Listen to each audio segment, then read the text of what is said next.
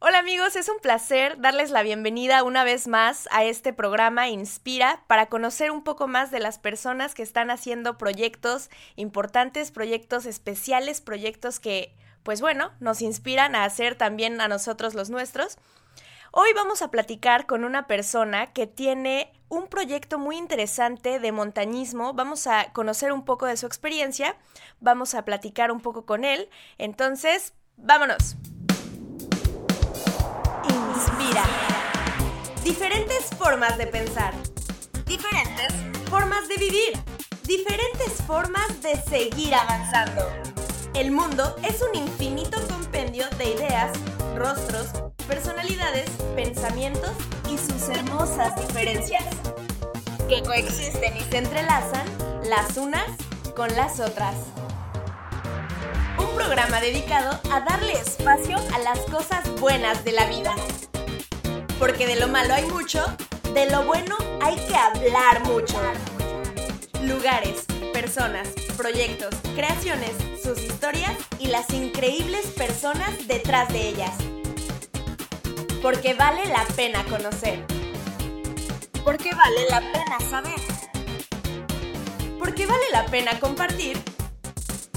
Porque lo bueno se contagia. Inspira.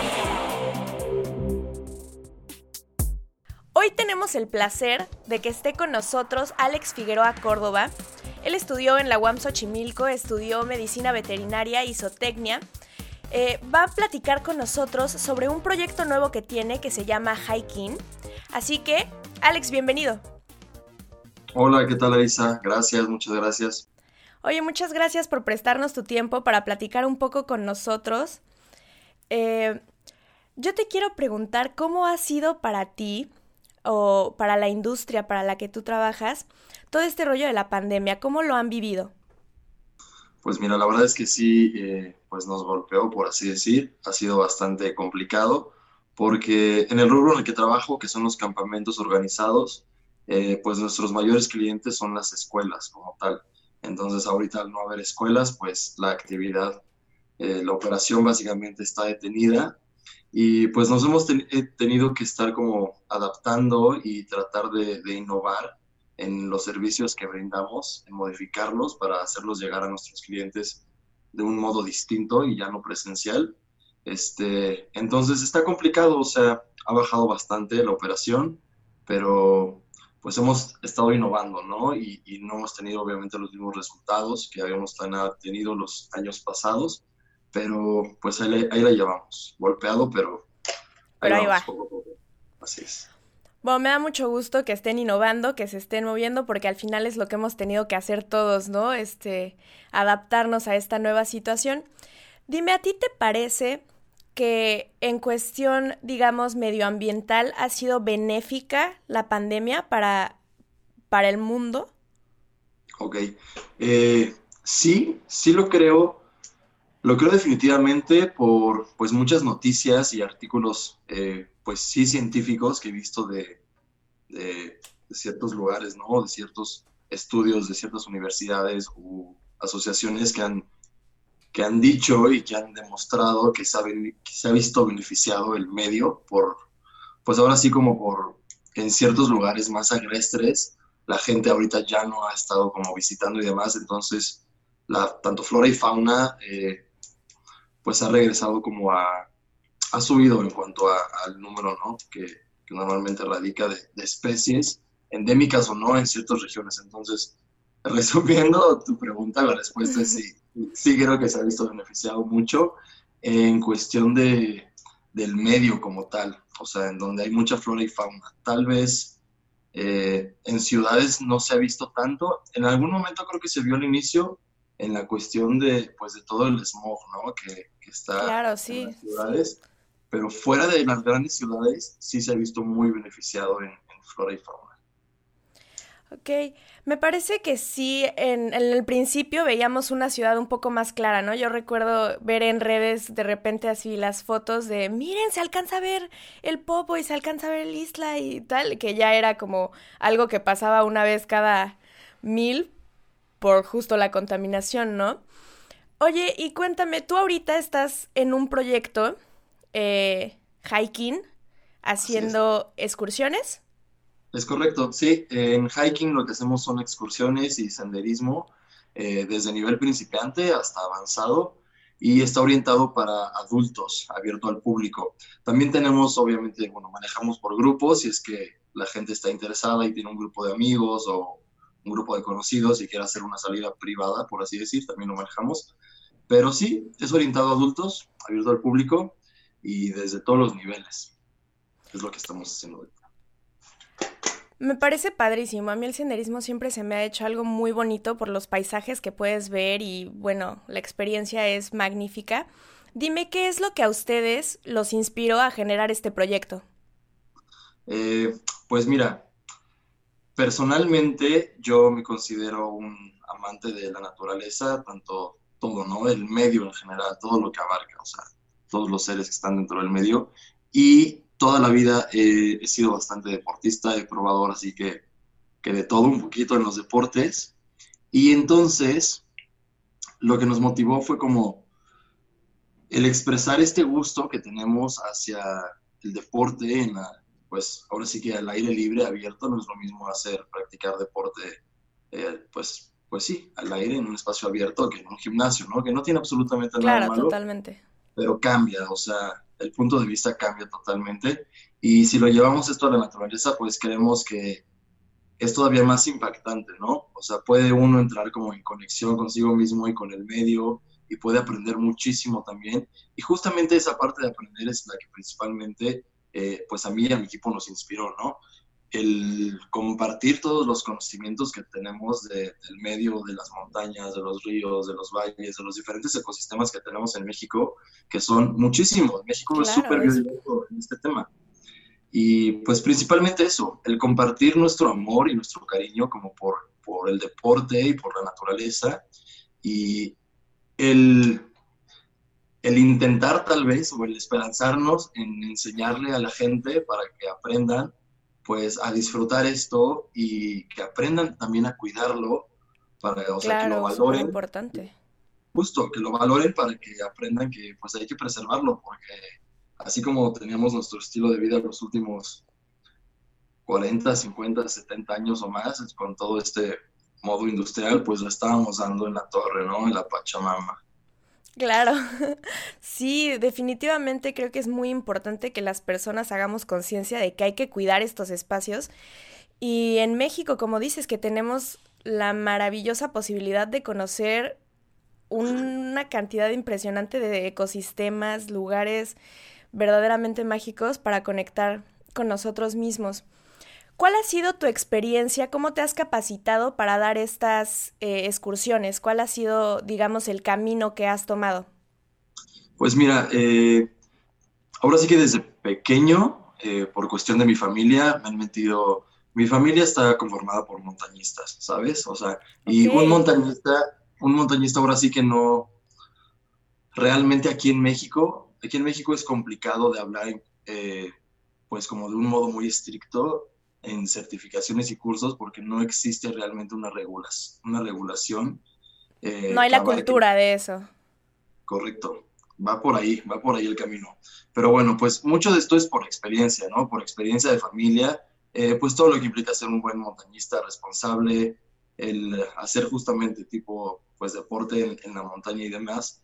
Y más recientemente, ya pensando en que, bueno, estamos, ya lanzamos el, este nuevo servicio a la gente en hiking, eh, pues hemos estado buscando como sí ciertos cursos y certificaciones en distintos lugares, eh, pues justo, o sea, principalmente de primeros auxilios, que sí están respaldados como por institutos de medicina, tanto nacionales como internacionales, porque no solamente es primeros auxilios como en la ciudad, ¿sabes? O sea, existe el WFR, que está pues igual certificado por otras asociaciones, que es el Wilderness First Responder, y hay ciertos cursos de Outward, Bounds que igual te respaldan en estos medios agrestres, por así decir, donde pues el alcance es, es limitado, no es lo mismo, no tienes las mismas facilidades que las que, las que tienes. Claro.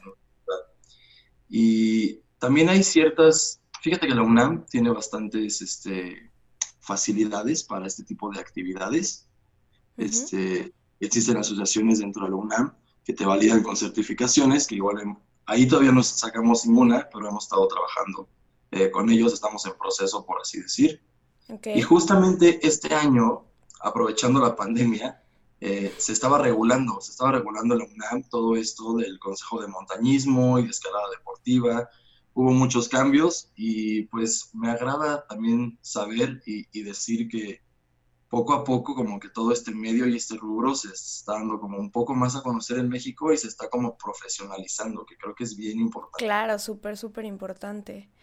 Eh, me parece padrísimo esto que me dices, porque justo creo que sí es importante que las personas sepamos que cuando vamos a la montaña o nos, nos eh, metemos a intentar hacer eh, senderismo o cualquiera de estas actividades, pues no es como cualquier cosa y no podemos irnos nosotros así como, ay, voy a ver qué me encuentro y, y qué onda, ¿no? Está bien ir con una persona que tiene la experiencia, que tienen, pues probablemente incluso también equipo, ¿no? Y que nos pueden eh, respaldar para nuestra seguridad cuando vayamos a la montaña, ¿no?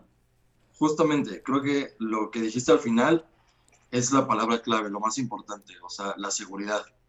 Al final de cuentas, eh, creo que es muy común, tristemente, creer que el guía de montaña o guía de naturaleza, dependiendo en dónde pues esté ejerciendo, este, lo único que hace es saberse el camino. Y evidentemente se sabe el camino, pero te voy a decir que saberse el camino es lo más fácil de la chamba. O sea, aprenderse el camino se lo puede aprender pues cualquiera, o sea, hasta alguien que ni siquiera está habituado al lugar, pero con que sea muy orientado y tenga una muy buena memoria fotográfica. Ya con eso. Aprendes el camino. Este, lo, lo importante es todo lo que normalmente no pasa, pero puede pasar y que este guía de montaña o el responsable del grupo esté capacitado y sepa actuar ante estas pues eventualidades que pueden pasar desde lo más sencillo como el tener un curso de primeros auxilios y el poder proveer de un botiquín básico a tus clientes para algún malestar estomacal, de cabeza, lo que sea, ¿no? Desde lo más sencillo hasta caídas y demás que ya pueden involucrar esguinces, fracturas, eh, mordeduras de serpiente o de insectos que sean pues ponzoñosos, este, justamente lo que estabas diciendo de equipo, el buen uso del equipo y mantenimiento del mismo, eh, porque siempre se maneja con equipo eh, pues igual que está certificado internacionalmente de calidad y justamente el buen uso del mismo, ese para que veas si es un poquito más complicado. Mucha gente este, sí aprende a usarlo pero muchas veces lo usa de manera incorrecta y creen que saben que es la correcta y afortunadamente es raro que pasen los accidentes, pero llegan a pasar, llegan a pasar y te estoy hablando de accidentes pues graves, o sea, donde hay caídas en montañismo de más de 50, 80, 100 metros y pues pueden llegar hasta ser mortales, ¿sabes? Entonces, sí hay muchos puntos, aparte de aprenderse el camino, claro con los que la gente debe de, pues, de contar, ¿no? O sea, no, no creo que esté mal que la gente por sí sola quiera experimentar y arriesgarse y aventurarse. Eh, yo solamente les diría que, que, pues prevengan mucho, que sepan, que lleven un botiquín básico, que sepan un poco de primeros auxilios mínimo para ellos, que lleven, que pues investiguen un poco, ¿no? De los alrededores, la flora, fauna que se pueden encontrar, peligros potenciales, este... Claro, saber a dónde te estás metiendo, ¿no? Lo básico. Pero, pues, justamente si quieres disfrutar y no preocuparte por eso, o tal vez no te sientes pues tan capaz de valerte en un medio nuevo, pues sí, justamente para eso ofrecemos este tipo de servicios, para que la gente lo disfrute, ahora sí que lavándose las manos y sin preocuparse. Por... yo voy con ellos y ya no me tengo que preocupar de nada más, nada más de disfrutar mis vistas y todo lo que hay en la montaña. Así es. Súper, ¿qué te parece si hacemos un corte? Vamos a escuchar esta canción de Disco Kane. Eh, espero que les guste mucho. Este es un grupo nuevo que está apenas empezando, así que vamos a darle mucho apoyo y vamos a escucharla.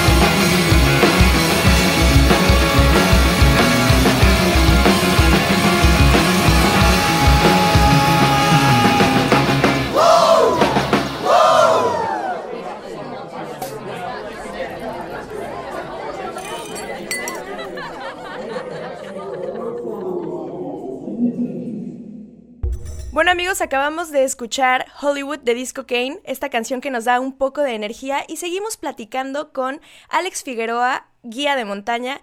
Alex, gracias por estar aquí. No, gracias a ti, Lari. Oye, quiero que me cuentes un poco sobre la experiencia de estar en la montaña. Dime, ¿qué es lo que a ti te llama de hacer este tipo de actividades? ¿Qué es lo que te mueve ahí en ese espacio? es, una, es una excelente pregunta. Pues yo creo que principalmente lo que me mueve es tanto como espiritual como mentalmente el saber o el, pues sí, el saber que puedo cumplir como ciertas metas. O sea, eh, voy a tratar de, explicarlo como de la manera más sencilla. Claro, eh, claro. Simplemente el hecho de, de, hacer cima en una montaña este, es un logro, es un logro enorme y pues en este, en este deporte como en muchos otros pues deportes y trabajos y ambientes en la vida, pues puede llegar a ser progresivo, ¿no? No es lo mismo subir una montaña que tiene, eh, pues no sé, 500 metros de elevación eh, sobre el nivel del mar o una montaña que tiene 5.000 metros de elevación sobre el nivel del mar. Claro. Evidentemente para las dos se requiere, pues que tu cuerpo se se regularice con altura, requieres de cierto entrenamiento, condición, esfuerzo físico, pero pues justo como te decía, es progresivo, ¿no? O sea, vas como subiendo tus metas y eso es algo de lo que me llama muchísimo. Eh, me llama muchísimo el, el, poder como superarme día a día, el poder saber y demostrarme que cada vez puedo lograr algo un poquito más difícil y más complicado y después paso al siguiente nivel y al siguiente nivel y fuera de que sea algo físico, eh, pues en el ambiente deportivo, eso me lo llevo como al resto de mi vida, ¿no? Lo, lo analizo y eso me sirve mucho en la montaña siempre que cumplo como, pues como mis metas en la montaña, el pensar que lo que me proponga aquí ya en la ciudad. También se este, puede. Justo, también se puede. Me costará tiempo, me costará esfuerzo, pero cada paso cuenta, cada paso hacia la cima cuenta, o sea, por pequeñito que sea, paso a paso vas a llegar. Ahí está padrísimo, justo creo que es eh, lo que todos sentimos respecto a ponernos nuevos retos, ¿no? Creo que es súper valioso y está muy bien que lo puedas como traspasar de, del esfuerzo físico que haces para poder llegar a la cima de una montaña y poderlo hacer en todas las actividades de tu día a día. Cuéntame, ¿cuál es el proceso, digamos? Porque creo que hay muchas personas a las que les gustaría eh, llegar a escalar o hacer este tipo de actividades y que de pronto pensamos como, no, es que tienes que tener una condición física impresionante y primero me voy a entrenar dos años y ya después me subo a la montaña y, ¿no? Entonces, dime, ¿cómo está esa onda? Pues mira, yo lo que les recomendaría es que, pues, viviendo aquí en la Ciudad de México, tal vez sí, lo más fácil es, este, pues, empezar a ejercitarse, ¿no? Empezar a ejercitarse ahorita en casa, eh, si tienes las facilidades de pues no sé, con las medidas eh, preventivas, ¿no? De la situación que estamos, pues de salir a, la calle a correr un poco de kilómetros, tal vez si todavía ni siquiera estás como en, en, el ritmo de correr, pues caminar, ¿sabes? O sea, simplemente el caminar y caminar por kilómetros en un modo, pues que entres en el modo mental de que lo estás haciendo para mejorar tu, justo, que lo estás haciendo para mejorar tu, tu, tu condición física, ejercitarte, o sea, todos los, o sea, ¿sabes? Las diferentes partes de tu cuerpo, se me fue lo que iba a decir, todos los músculos y demás, y que sea progresivo, que sea progresivo y ahora sí que varía mucho. No, no creo que haya una regla como tal, porque he tenido experiencia de muchos compañeros y de muchos clientes eh, que tal vez no están tan acostumbrados a estar en la montaña, pero por ejemplo, la, la otra vez subimos a una chica, jamás había hecho montañismo, ¿no? Y ella es ultramaratonista, entonces evidentemente... Tiene, la condición. ¿Sabes? Y, y, de primera vez eh, quiso hacer cima de, de que es la tercera montaña más alta de México y es una de las más complicadas. Ok. lo logró, lo logró. Eh, evidentemente, te digo, ella ya estaba, pues, ya tenía una condición bastante, bastante buena, pero aún así le costó. Y lo que a ella más le costó fue el adaptarse al medio, porque no estaba acostumbrada a estar en la montaña. Y ahora te voy a contar otro caso totalmente, ¿cómo decirlo? Pues totalmente opuesto. Eh, justamente el fin pasado eh, llevamos a una, a una señora como de 45 años, igual a la montaña, y ella hace poco ejercicio, o sea, realmente nos estaba contando que hace poco ejercicio pero está muy habituada a, pues ahora sí que estar en el cerro. Nos contaba que su familia, eh, no, no, recuerdo de qué estado era, pero que los va a visitar seguido, y que están en el cerro, y que pues caminan de pueblo a pueblo en el cerro, y ella subió su primer montaña con nosotros y tampoco le costó absolutamente nada, aunque no tenía tal vez la condición física que la ultramaratonista, ella sí estaba muy bien habituada en el medio. Entonces, creo que puede llegar a ser una combinación de ambas, ¿sabes? O sea, sí es muy importante el entrenar, el, pues desde caminar, empezar a trotar, hacer ciertos ejercicios para fortalecer tus músculos, como también el poco a poco irte metiendo a la montaña. Si te vas a montar, meter a la montaña la primera vez, pues no les recomiendo que intenten hacer una cima, o sea, no tiene absolutamente nada de malo, únicamente hacer caminatas en las faldas de las montañas, ¿no? Habituarse a los desniveles, a subir, a bajar, porque es terracería, hay empinadas, eh, tienes que pues sobrepasar ciertos obstáculos, a veces hay cuerpos de agua, troncos caídos, y poco a poco el irte familiarizando para que pues eh, con el paso del tiempo vayas mejorando. En cuestión de equipo y eso, pues te diría que, que si no tienen y si son novatos, pues sí se acerquen a, a, empresas de, de, ecoturismo, turismo de aventura, para que pues tengan la seguridad de que ellos tienen todo el equipo y certificaciones necesarias para que lo hagan de un modo seguro. Claro, súper importante. Oye, ¿a ti te ha pasado? Yo tengo algunos amigos que justo hacen montañismo, que hacen senderismo y demás. ¿te ha pasado alguna de estas experiencias así? Eh, ¿cómo, ¿Cómo dirán? Es que todo el mundo habla de que hay espacios en la montaña que de repente tienen una onda muy mágica, muy diferente, ¿no? Y hay personas que sienten que han escuchado cosas o visto cosas. ¿Te ha pasado algo de ese estilo? Pues fíjate que, bueno, antes que nada, te voy a decir que yo sí soy un creyente de todo esto que estás mencionando, ¿no? Ya sea que hablemos de energías, de presencias, hasta de cosas sobrenaturales, porque luego también existen los mitos, ¿no? De que las montañas justamente tienen contacto con vida extraterrestre y seres hasta mitológicos, casi, casi, ¿no? Hay de todo. Este, soy un creyente de todo eso. La respuesta es que realmente no me ha pasado nada tan asombroso, por así decir. O sea, nada de contacto extraterrestre, nada de fantasmas, nada de voces. Eh, lo que sí he sentido mucho, que tal vez es algo más personal, como de conexión con el ambiente, es como sentir energías, ¿no? Es como sentir energías y yo lo relaciono mucho el como sentir la energía de, pues, del planeta, o sea, literal, eh, tal vez se escucha choteado, pero yo sí creo mucho como en la esencia de la Pachamama, ¿sabes? Ok. Y muchas veces creo que cuando, en mi experiencia, cuando yo me siento pleno y logro ciertos objetivos o metas en la montaña, eh, y me encuentro en ciertos lugares específicos que son como súper lindos y donde como la vibra eh, como que se siente como súper en paz y súper en calma. O sea, lo que más he llegado a sentir es como una conexión justo, como de paz y de satisfacción, como plena, ¿no? Tanto en mi ser como en el medio en el que, en el que me encuentro, ¿no? Y al mismo tiempo como apreciando los paisajes que he llegado a ver del planeta Siento ahí como una conexión muy cool, una conexión muy cool, pues ahora sí como de la Pachamama, como de todos los seres que estamos. Pero fuera de esto, Cursi, que te estoy contando, no me ha pasado nada, nada más extraordinario. Ojalá que pronto. Estaría muy bien, ya nos contarás si alguna vez te ocurre. Oye, platícame ya un poco para ir cerrando. ¿Qué es para ti, digamos, el sueño detrás de hiking? ¿Qué es lo que quieren lograr?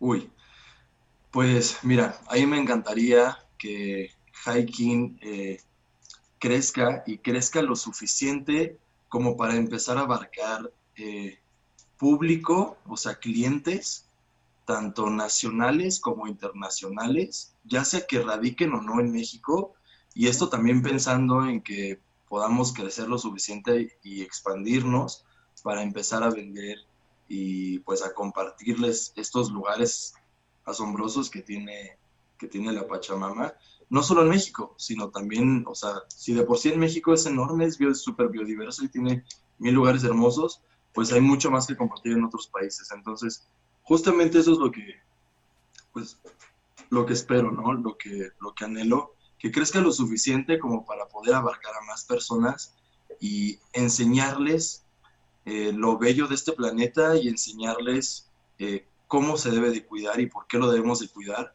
pues para poder seguirlo disfrutando. Que crezca y que crezca para que, pues ahora sí que esta, esta comunidad de montañistas, este, pues crezca de una manera sana y buena para preservar el planeta. Es algo que, que me encantaría, que, que nos dure, que nos dure para disfrutar por muchas generaciones. Está excelente, me gusta muchísimo esto que mencionas. Esperemos que así sea. Mucho éxito en, en, lo que están haciendo. Espero que de verdad se puedan expandir. Y alguna vez también me gustaría participar e ir a la montaña a ver, a ver si nos encontramos algo, algo interesante. Este, oye, antes de irnos, por favor, regálanos tus redes, en dónde podemos encontrarlos, en dónde podemos encontrarte, cómo está la onda. Claro, pues mira, eh, en Instagram nos encuentran como king-hiking,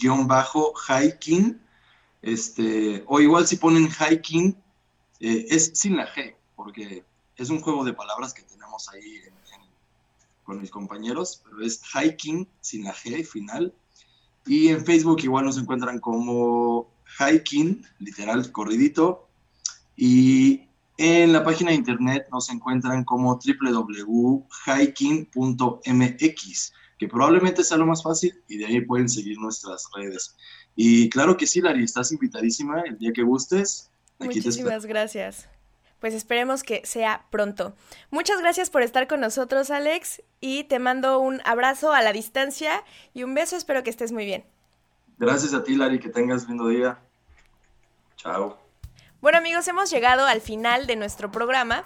Me da mucho gusto haberlos tenido conmigo en este pequeño espacio. Muchas gracias a Ulsa Radio y Claro Música como todas las semanas. Gracias a Alex por habernos acompañado. Y aquí los espero una vez más el siguiente jueves a las 8 de la noche. Les mando un abrazo y besitos. Esto fue Inspira.